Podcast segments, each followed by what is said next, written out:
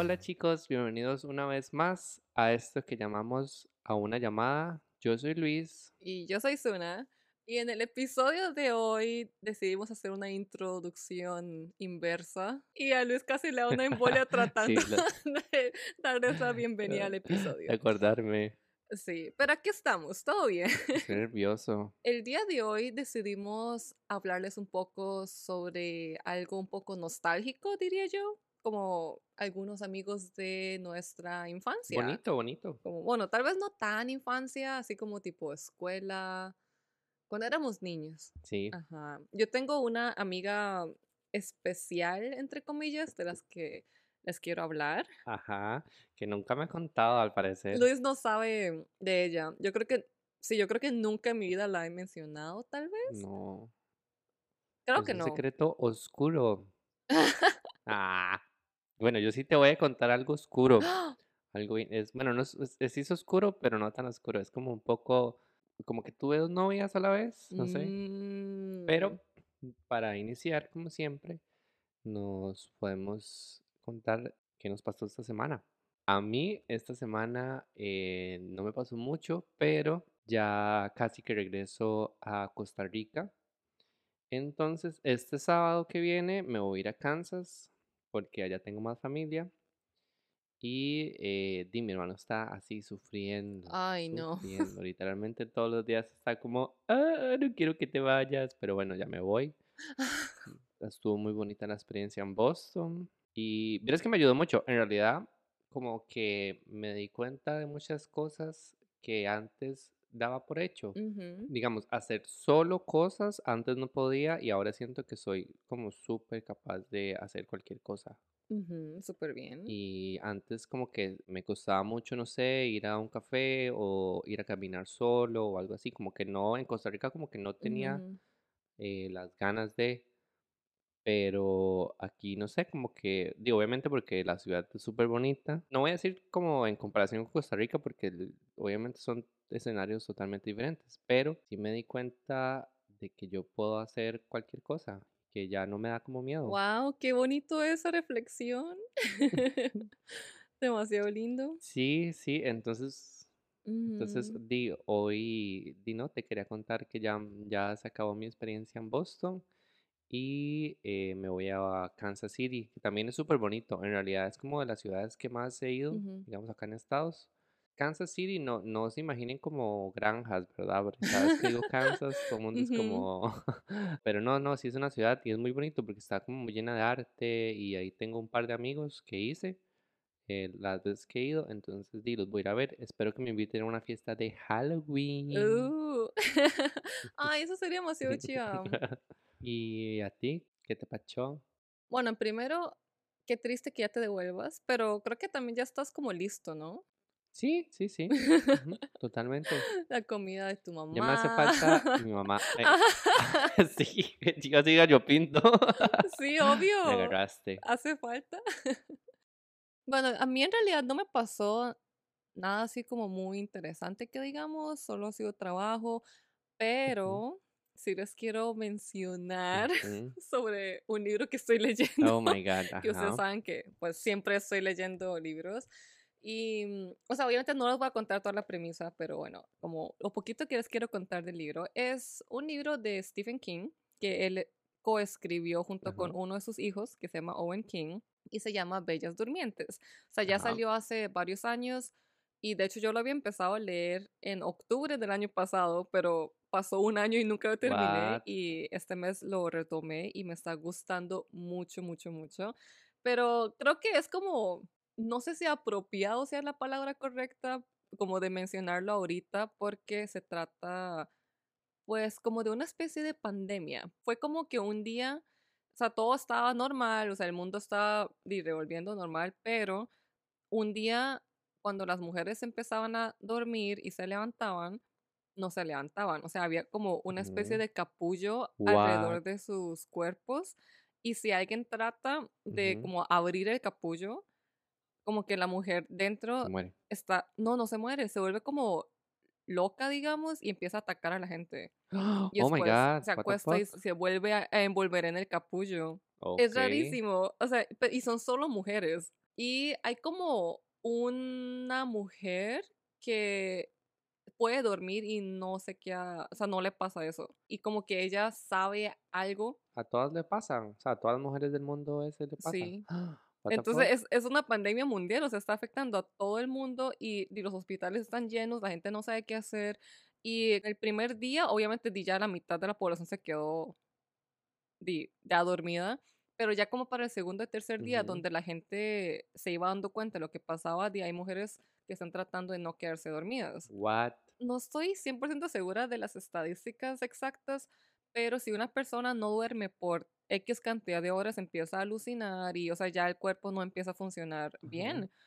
Entonces, Uno va- se puede morir por no Ujú, dormir. ujú.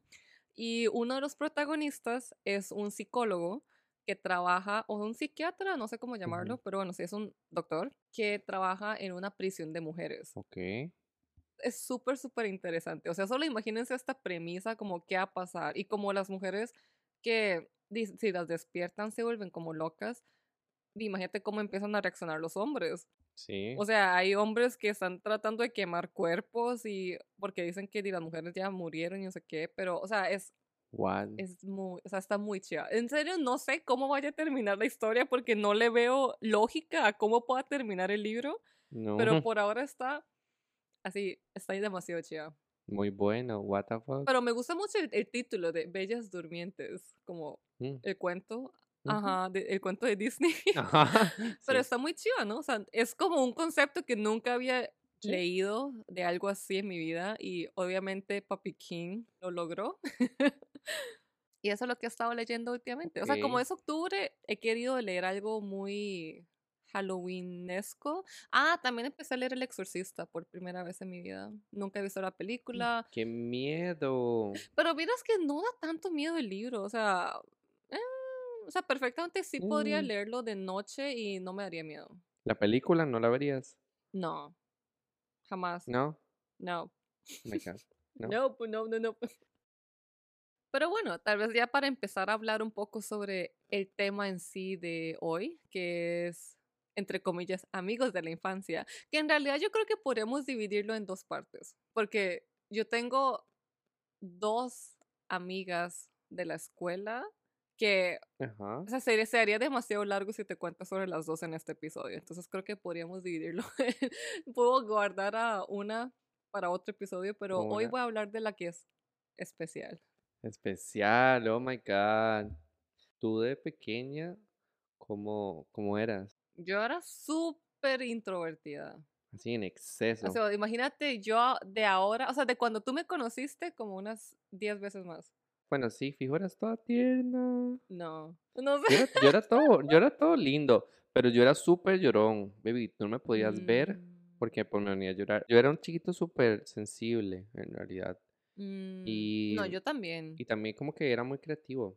en alguna- en- o sea, como que siempre pasaba dibujando y siempre Mm. hacía como el engrudo especial de Art Attack. Ah, Me encantaba ver no Art Attack. Sí, no sé si te acuerdas, pero sí, era, era todo bonito Art Attack.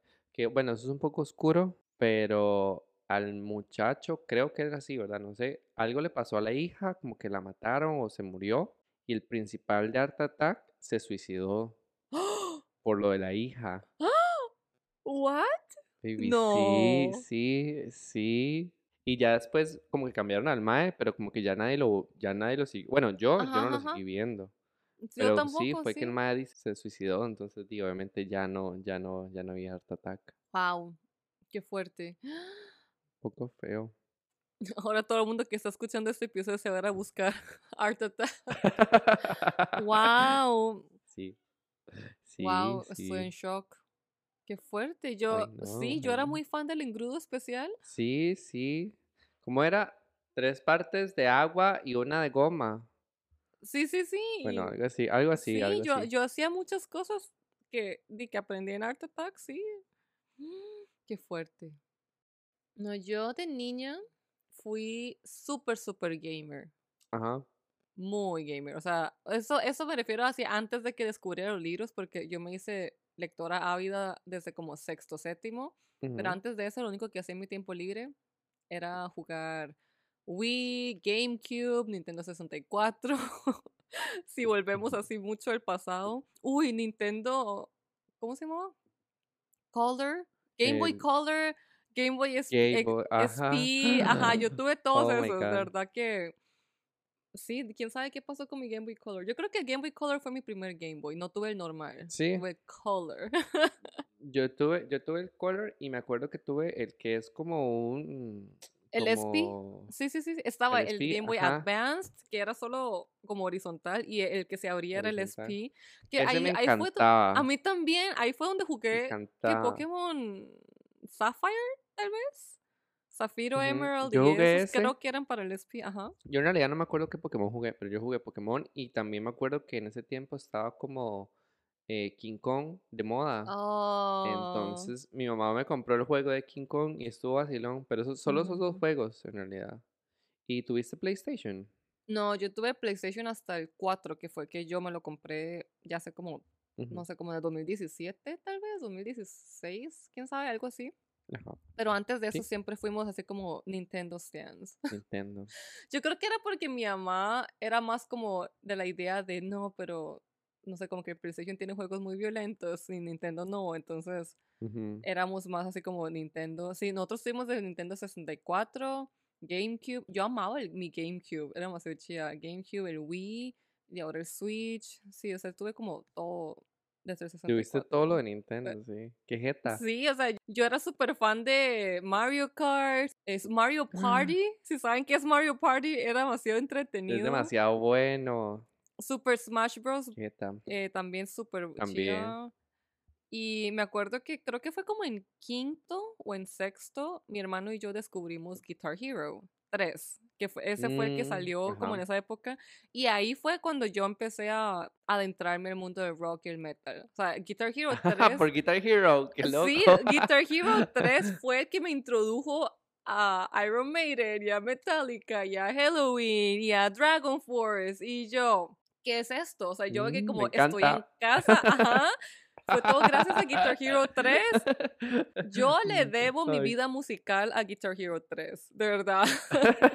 O sea, y imagínate que mi hermano y yo nos obsesionamos tanto con ese juego y seguir desbloqueando todas las canciones que en una semana ya estamos jugando en Expert. O sea, sin joderte. Wow. O sea, oh my yo me god. acuerdo, o sea, lo compramos en un fin de, creo que fue como un sábado y los dos empezamos a jugar y practicar, obviamente desde el beginner, que era todo lento, y ya la semana estamos jugando en Expert, así sin Qué joderte. fuerte. Yo nunca pude jugar Guitar Hero, literal. Siempre me... com- Es que es mucha coordinación y yo soy la persona menos coordinada del planeta.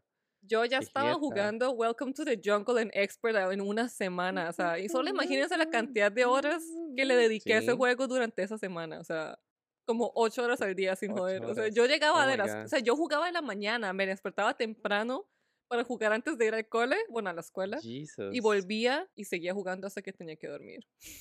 Qué jeta, eres demasiado, demasiado adic- adictivo. Vieras que yo siempre fui de Play, en realidad, PlayStation. Como que tuve el Wii en Nintendo, pero después eh, todo fue como PlayStation.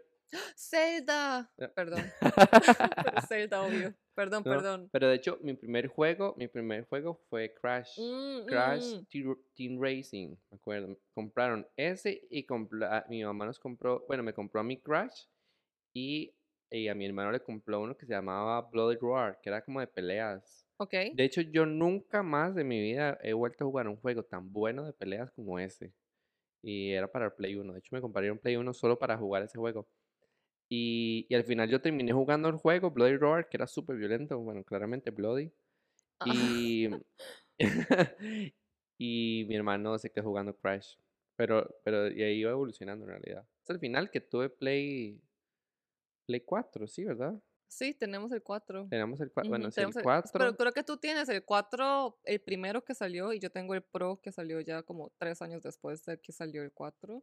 ujú. Y, o sea, yo, yo sí he jugado Crash, obvio, pero como que una amiga mía tenía el Play 2, entonces jugamos Play ah. ahí, ajá. Y cuando venía a mi casa jugamos en el Nintendo. entonces, ay, sí, pero qué bueno. De hecho, no, yo sí tuve el Play 3 porque mi hermano se lo Ajá. compró. O sea, pero solo Ah. imagínense esto. Mi hermano tiene tantos amigos, o sea, él es literal tica linda, así es como decimos en Costa Rica. Esas personas que conocen a todo el mundo. Mi hermano es tica linda, en serio. Y di, la mitad de sus amigos tenían PlayStation 3 y la otra mitad tenían Xbox 360, 360 ¿verdad? Ajá. Ujú. Entonces, adivina qué hizo. Ahorró para comprarse los dos. No, hoy no puedo Porque- creerlo. Porque tenía que jugar. Call of Duty con la mitad de sus amigos y tenía que jugar Halo con la otra mitad de sus amigos. O sea, Oh my por favor. God. Ajá, y después di, yo me compré el Play 4 y como ya teníamos el Play 4 en la casa, él se compró el Xbox One. Entonces, igual, ya a veces jugaba en mi Play y así. Sí, sí. O sea, qué fiebre, ¿verdad? Sí, wow, oh my God. Estoy súper intrigado de esta amiga especial. Entonces, yo quiero que me cuentes, por Sí. favor.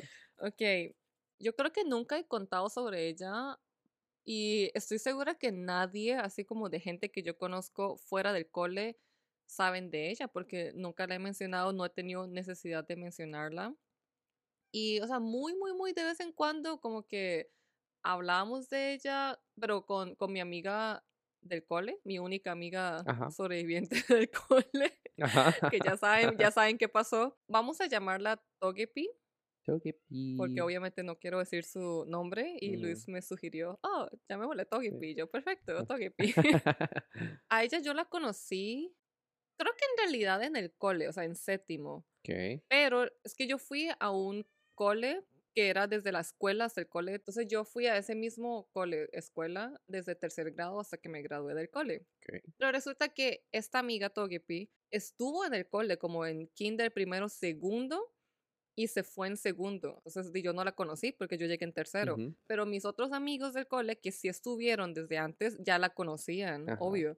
Y cuando volvió en séptimo, ya todo el mundo tenía como una imagen de, De ella, ella.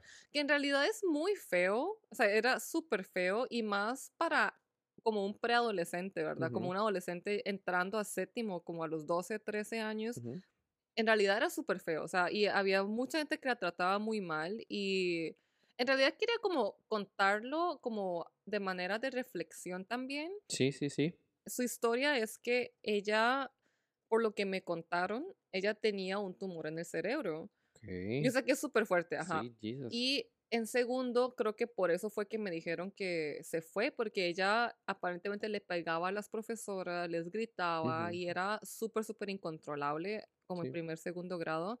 Y ahí fue cuando ya los papás como que decidieron sacarla de ahí y la operaron, o sea, le Ujú. quitaron el tumor y estuvo en otro cole por unos años. Ujú. Y ya para el cole decidió en séptimo volver Ah, yo no conocía de su ujú. existencia porque ni nadie la mencionaba. Tal vez como que una vez de vez en cuando decían, ah, es que tuvimos una compañera que se llama Togepi y así esas cosas, no sé qué.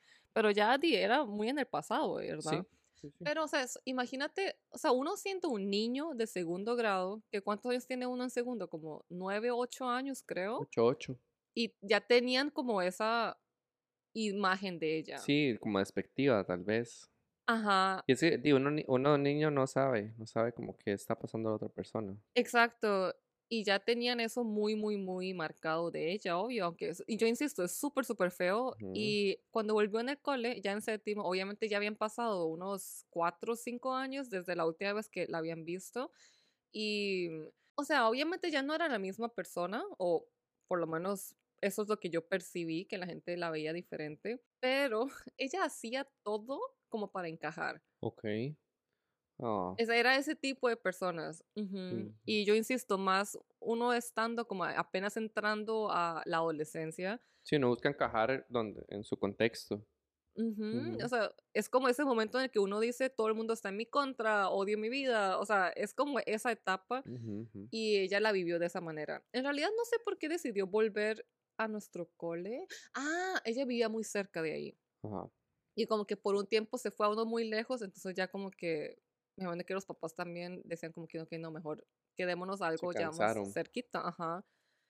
Y yo me acuerdo que entrando al cole, o sea, en séptimo Ujú, tuvimos tres nuevas compañeras. Ok. Una era mi mejor amiga, M. Punto, Ajá. ajá, como la actual ahorita.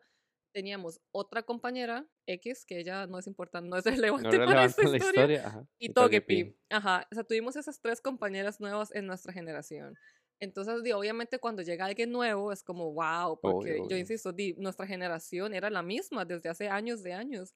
Y dice cada vez que alguien nuevo llega es como, wow. Sí, spicy, spicy. Y resulta que M. Punto Ujú. Empezó a medio juntarse primero con la otra compañera que no es relevante para la historia. Ajá. Y Togepi como que trataba de encajar en todo lado, en todos los grupos, como en las disque populares y en no sé qué. Y yo tenía otra amiga, que es la otra amiga que les digo que me gustaría hablar de ella en otro episodio, porque si no, pues nunca vamos a terminar de esta historia. Ajá. Entonces éramos yo, esta amiga, que creo que ocupo ponerle un nombre. Sudobudo. Sudobudo. Está bien, Sudobudo. Ok, Sudobudo es mi otra amiga de la escuela, entonces. Ok. Yo amo Sudobudo, es demasiado cozy. Yo también me parezco a Sudobudo, de hecho. Tiene una carita toda linda, pero bueno, que Ok. entonces está bien. Entonces, y Sudobudo era súper, súper linda. O sea, linda en el sentido en que quería como abrazar a todo el mundo. Buena persona. Y de hecho, las dos éramos súper introvertidas. Ujú. Y las dos siempre éramos como del tipo que quería como defender a la minoría, digamos. Ajá. Entonces la invitamos a nuestro pequeño círculo. Ujú. Ajá. O sea, yo estaba en dos círculos, ¿verdad? Estaba en el de Charmander, El de los Bulbasaur y chicos, todos los chicos, ajá. Y tenía el de Togepi y Sudobudo. Y M. Punto. Pero M. Punto punto. entró como hasta octavo. Sea, en séptimo Ok. éramos compañeras y ya como a finales de séptimo, principios de octavo nos hicimos ya más amigas. Más amigas. Y bueno, entonces, como les digo, Togepi hacía todo lo que ella podía para encajar. Entonces, me acuerdo Ajá. que una vez, en una excursión del cole que tuvimos, Ajá. me acuerdo que nos mojamos y estuvimos como en una finca y no sé qué, y, y teníamos que como cambiarnos. Y me acuerdo que una de las disque populares, las fresitas, las llamamos las fresas, pero bueno. Ay, les lleva la re. Qué bueno. Ajá, mean Girls. Ajá. sí, las, las Mean Girls. Y una de ellas como que le dijo, ay, Togepi, pero ¿por qué no te quitas la camisa? Y no sé qué. Y la Mae, como para What? caerles bien, entre comillas, se ¿Se quitó la la camisa camisa? y empezó como a, a bailar. No. Ay, Eran pobrecita. súper malas. Y como sabían que Togepi iba a hacer lo que ellas Quisiera. dijeran, y ella lo hacía. Ay, qué mal. Pero es que lo que yo digo es eso, es que ella se prestaba para que la bullearan. Sí, sí, es que hay gente que le gusta. Ajá, y no, y es que yo insisto, o sea, aunque yo diga que las otras chicas eran pesadas, no eran como que eran súper, súper malas tampoco. O sea, ellas lo hacían con mala intención, obvio, pero si uno decía que no, no es como que te iban a obligar a hacerlo. Sí, como que te pero iban a con pegar. Togepi nomás. era súper fácil. Pobrecita. Y es que me imagino que eran como las ganas de, de quedarle bien a todos y así. Y Sudobudo y yo siempre éramos como, es que, ¿por qué es así? O sea, no tiene necesidad de encajar con ellas porque igual casi todo el rato la pasaba con nosotras. Pero bueno, o sea, sí, era súper feo, súper, súper feo. Ujú. Yo insisto, Sudobudo y yo éramos como, no, no te entiendo, o sea, ¿por Sí. qué? Sí, más que pasa con ustedes. Sí, y nosotras nunca estuvimos interesadas en encajar con las chicas populares ni nada, o sea, Mm. teníamos como di, nuestros gustos y todo bien, o sea, pero ella no, aparentemente no éramos suficientes No, no. y quería más. Yo, yo no siento, yo sé. siento que no era como, o sea, como que ustedes no eran suficientes, sino como que ella no se sentía suficiente con, ni con ella misma, como que ocupaba la aprobación de todo el mundo. Y tal vez como venía arrastrando esos, no sé cómo decirlos, como problemas mentales de antes y que la gente ujú, di, la veía de esa manera, como un poco no ubicada en su lugar, Sí, eh, de como que ella pensaba que tal vez ocupaba hacer todo para poder ser di, popular. y también es que ella tenía esto de que a veces se reía en el momento equivocado o tenía como algunas reacciones un poco diferentes tal vez, como a lo que la gente está acostumbrada a, que no está mal, o sea, para nada, yo insisto, o sea, su y yo la aceptábamos como era y todo bien, pero de no todo el mundo. Y la gente se aprovechaba. Y eso estaba, eso era horrible. Eso era, yo creo que eso es como lo peor que mi generación ha hecho. Porque yo insisto, no era como que nadie era así como súper, súper bulleado, ni que nada así como lo que uno ve en las películas de Estados. Pero con ella, yo creo que es como el claro ejemplo de que aprovecharon. había bullying en el cole, ¿sí? Era súper feo. Pero bueno, sí, y su debut y yo siempre estábamos ahí como para tratar de medio defenderla, pero de no, no, es, no íbamos a estar ahí siempre. Y más si ella se prestaba como para esas cosas. Sí, y obviamente no era su parte defenderlas, digamos. O sea, al final y al cabo, y ustedes como que podían ayudarla, como haciéndola sentir bien en el momento, pero, o sea, no la podían proteger porque ustedes igual están como, no luchando, no quiero decir como que ustedes estaban luchando en el colegio, pero di, viviendo sus propios procesos de adaptación social, que igual ustedes están en el mismo momento de ella. Exacto, nosotros también teníamos 13 años, 14 años y, insisto, éramos las dos estudiantes más introvertidas de la generación. Y aún así tratamos de hacer nuestra parte con ella. Y, ok, aquí se viene lo más raro. Cuando estamos en octavo, Ajá. ok, teníamos otro compañero que en realidad pensando la hora, tal vez era un poco autista. ¿Ella o tu compañero? El otro compañero El que compañero. teníamos Ajá. No sé exactamente, pero, o sea, como que en ese momento sí sabía que era un poco diferente también, y era muy explosivo, Ujú, muy, muy, muy explosivo. O sea, él era también súper introvertido, pero obviamente se emocionaba con las cosas que le gustaban, y era como ujú, que mis amigos, los chicos, lo medio, di medio andaban con él, pero mm, no mucho así fuera del cole. O sea, él era como solo en el cole, di, andaban todos juntos, almorzábamos juntos, lo invitábamos, pero Sí, hasta ahí. convivían, convivían. Ujú, ujú. Pero aún así era como parte de nuestro círculo también, digamos. Resulta que él tenía un hermano que cuando nosotros estábamos en octavo o noveno, él era senior, como ya a punto de graduarse. Resulta que Togepi empezó a salir con él. What? Y la cosa es que todo el cole sabía de su backstory. O sea, saben que ella era di- im- súper impulsiva, explosiva en la escuela y, di, obviamente di, mi cole no era tan grande, o sea, insisto, éramos las mismas Ajá, generaciones año tras año. Entonces, siempre. obviamente, di, casi que todo el mundo se conocía entre sí, o sea, aunque estuviéramos en diferentes grados, nos veíamos mucho. Ujú, Entonces, di, en el momento en que él dijo, bueno, él, ella me dijo a mí y a su dobudo que estaba saliendo con él, éramos como, ok, o sea, como, what? ¿Cómo? En realidad nunca supimos cuáles eran así como sus intenciones de verdad o si de verdad la quiso o no sé qué, o sea, ni idea. Pero bueno, la cosa es que, no sé, tal vez como un par de semanas después, o sea, esto, o sea, esto, what the fuck, de verdad. Ocupo contarles, ok, es que habían unos baños como enfrente de las aulas de sexto, quinto, o sea, co- pero Oh eran los baños más pequeños e incómodos de la historia, ¿ok? Solo ocupo Sí, como darles ese background. Ah, Uh. ok, bueno, entonces un día, de hecho, Sudobuto y yo creo que no estábamos en muy buenos términos con Togepi, porque ella estaba, se, se estaba creyendo la súper popular, su porque novio, estaba, novio, ajá, porque estaba saliendo con un novio y tras de eso mayor que ella, o sea, un senior, y gustan e- esa como que hablaba con las chicas populares, entonces ella fue la que se fue distanciando de nosotras. Entonces no, esta- no estamos así como hablando todos los días, solo como el claro. hola y ya. Pero un día me llamó, Ujú.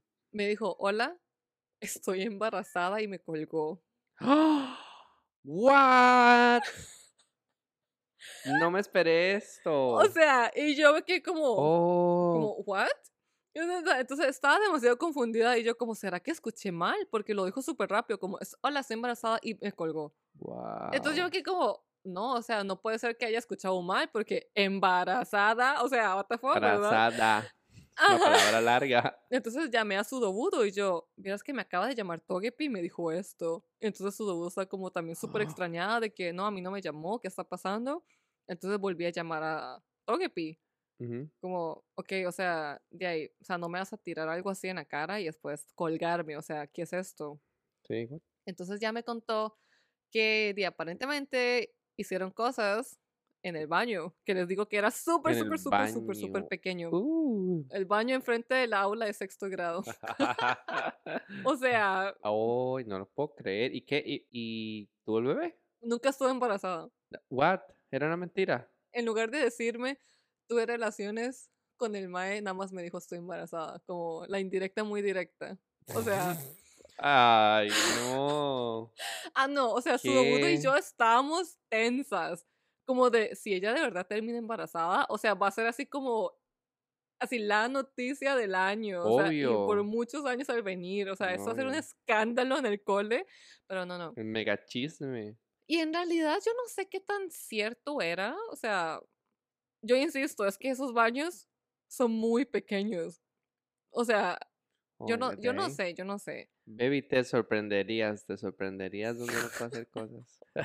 Pero, o sea, pero bueno, o sea, la cosa es que también, insisto, ese Mae, bueno, el noviecillo de ella, yo no Mm, sé, o sea, no sé. mm, Qué raro. O sea, nunca supimos si era verdad o no, esa es la cosa. O sea, nada más nunca supimos. Y de hecho nosotras, o sea, Sudobudo y yo hablábamos muy seguido con la psicóloga del cole, éramos como medio amigas, digamos, compas, y hablamos mucho de Togepi, porque Ujú. obviamente ella también estaba al tanto de, lo- de su historial y nos veía como las únicas aliadas que ella tenía de verdad, porque, insisto, ella era un Ajá, poco obvio. diferente. Por eso digo que es especial, porque no quería decir Sí, tú eras, y diferente. tú eras, buenas pe- tú eras buena persona, tú eres buena persona, entonces obviamente no te ibas a aprovechar de su Sí, sí, situación. sí. Y, y obviamente cole se enteró de que algo pasó Oh en my ese God. baño. es que, es que, es que, es que, o sea, Baby, pero eso es súper normal en los niños, en realidad. Yo te puedo contar una historia, es un poquito como parecida en realidad ok, eso, dale. pero no son, no- o sea, no sé si ya terminaste con, con, Ujú, con Togepi, pero yo te puedo contar una historia. Bueno, la cosa es que di, yo en el cole tuve novias, ¿verdad? Y tuve una novia que, bueno, no era del cole, era del barrio. Y no sé, teníamos como que como un mes y nunca nos habíamos dado un beso. En Ok. realidad era mi primera novia. ujú. Güey, ¿Cuántos años tenías? No estaba en el cole, creo que estaba en sexto de la escuela, me parece. Ujú, Podría tener como que como unos 12 años, 11 por ahí. Ok. Pero hasta esa nunca había dado un beso. Pero yo le había dicho a mi novia porque yo venía llegando a este barrio, digamos, nuevo. Y bueno, me hice novia de ella, que le vamos a decir, bueno, K punto, digamos. Ok. La cosa es que K punto tenía dos amigas. ujú, Y esas dos amigas, eh, dice, llevaban súper bien con ella. Y de, de hecho, una de ellas eh, como que se hizo mi mejor amiga, por así decirlo. ujú, Y nos llevamos súper bien y a mí siempre me gustó ella.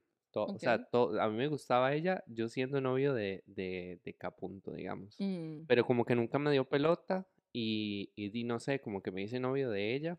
Fue súper raro porque yo, o sea, yo en ese momento no sabía qué pasaba.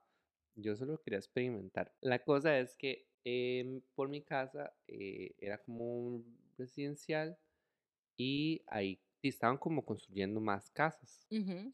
y había muchas construcciones como por ahí. Entonces, por eso te digo que hay, hay cosas que pasan en lugares pequeños. Porque, Oh my God. sí, Ujú, porque digamos, en esa construcción eh, di- era como una casa como central y, al, y alrededor había como un patio.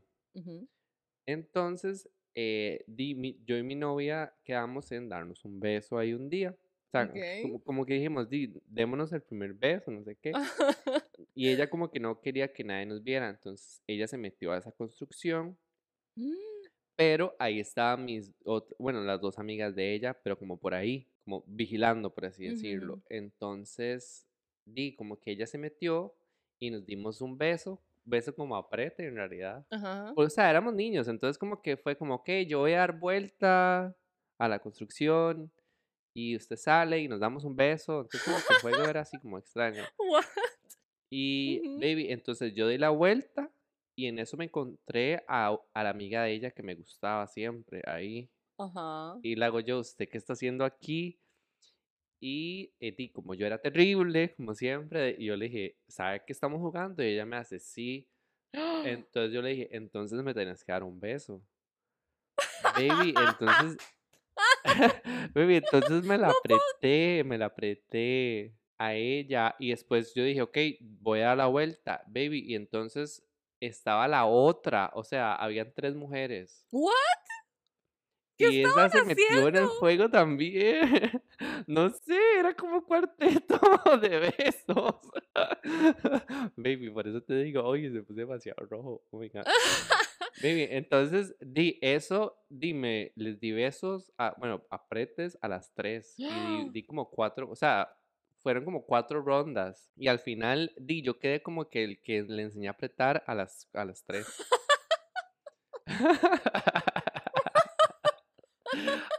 O sea, y ya después di, o sea, yo decía, todo bien, o sea, si quieres ser mi novia, porque di, fue como, di, apriétenselo. Y obviamente yo era un niño, bueno, no era un niño, era un adolescente. eh, y yo decía que sí, porque primero a mí me gustaba ella, o sea, la amiga de mi ajá, novia, ajá, y la otra era como extra, pero no era, o sea, no eran feas, eran bonitas. Todas tenían como 12, igual Oh que yo. my God, no lo puedo Pero wow, o sea, no me siento orgulloso, pero fue como wow. Y con mujeres, o sea, eso es lo peor. O sea, no es lo peor, no digo que las mujeres sean peor, pero, o sea, al final di no. Wow. No, bueno, y al final terminé con, con Capunto y quedamos como amigos y yo igual siempre me, siempre me quedó gustando más la amiga que ella. Y de hecho nos seguimos hablando. Con, con una de ellas sí me sigo hablando. Todavía, o sea, hasta el día de hoy.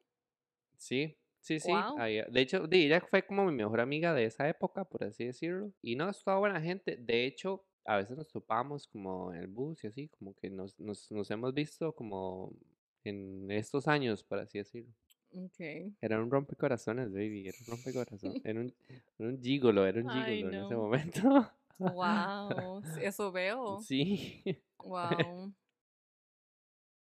Lo que yo quería como contar después de toda esta historia de Togepi era como que, o sea, yo insisto, creo que uno de pequeño tal vez no está como muy consciente de este tipo de cosas, pero hoy en día en realidad sí hay mucha más información y más porque todo el mundo, hasta los niños de primer grado andan celulares, o sea, entonces Sí. creo que, no sé, era como para hacer un poco más de conciencia con respecto a este tipo de condiciones. Espero que esté bien. De hecho, la acabo de buscar en Facebook y todavía somos amigas en Facebook, entonces ok. ahorita te puedo hacer una foto de ella. Por favor. Para los que están escuchando, lo siento, no lo voy a hacer, pero sí, Oye, no. parece que está bien. Yo creo que tiene novio, como un nuevo novio, parece, porque salen muchas fotos, entonces Ujú, creo que mm, di, todavía está ahí viviendo su vida más bien que ella, porque hace años que no pensaba en ella. Solo me acuerdo que hace un par de años, así la última vez que pensé en ella fue porque mi mejor amiga del cole, M. Punto, me mandó una foto como, ¿te acuerdas de Togepi? Y me mandó una foto como Oh de my ella, así como una nueva foto de perfil, digamos, y Actual. yo, ¡Ah! sí es cierto, ella existía, o sea, de verdad que, Sí, no o se sea, ya literal después del cole nunca la he vuelto a ver, o sea, yo no sé qué pasó de ella, pero parece que está bien, insisto, entonces, saqué bien por ella. Ah, bueno, y una cosa que quería decir era que, o sea, sean ustedes mismos, yo sé que eso suena muy cursi. Hasta a mí ahorita adulto, sabiendo que yo sé que es lo mejor, y me cuesta. Y a veces di, uno cambia de- dependiendo del grupo social.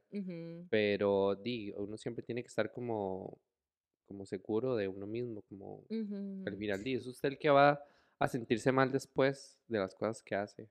La gente se la va a olvidar. En parte es parte de vivir y crecer, supongo, o sea, porque en Ujú, esa ujú, época nadie se conoce a sí mismo y de hecho creo que hasta al punto en el que estamos nosotros todavía seguimos aprendiendo y seguimos creciendo, obvio. ujú. Entonces, de hace más de 10 años y mucho menos, eso fue hace como 15 años. Sí, Wow, eso fue hace sí, demasiado no, tiempo. No puedo creer que ya hablemos de nuestras vidas en décadas. Sí, Jesus. Pero sí, o sea, tuve una amiga así, Sí, sí. sí, marcó una gran parte de mi infancia. Al final como que esa gente a uno lo hace reflexionar y como son gente que tal vez uno quiere, uno como que cuando se le acerca a alguien parecido ya no es como que sabe cómo tratarlo, pero sí tiene más empatía y yo creo que es como lo más importante, como tener empatía hacia gente que tal vez y no la esté pasando tan bien y esté tratando de llegar como a algún tipo de estatus social y al final como que todo el mundo quiere que lo quieran y ya. Exacto, eso es. Uno quiere encajar en algún lado y ser aceptado, pero, mm, pero sí, recuerden ser honestos consigo mismos, Sí, es lo más sean importante. ustedes. Sean ustedes. Todo el eslogan. Ah, qué bonito. Muchísimas gracias por escucharnos el día de hoy. Espero que les haya gustado el episodio. Recuerden suscribirse si no lo han hecho todavía. Y también recuerden que nuestros Instagrams están ahí por ahí anotados en la nota de episodios por si nos quieren seguir. Y si no, muchas gracias y nos veremos muy pronto en la siguiente semana. Chao. Chao.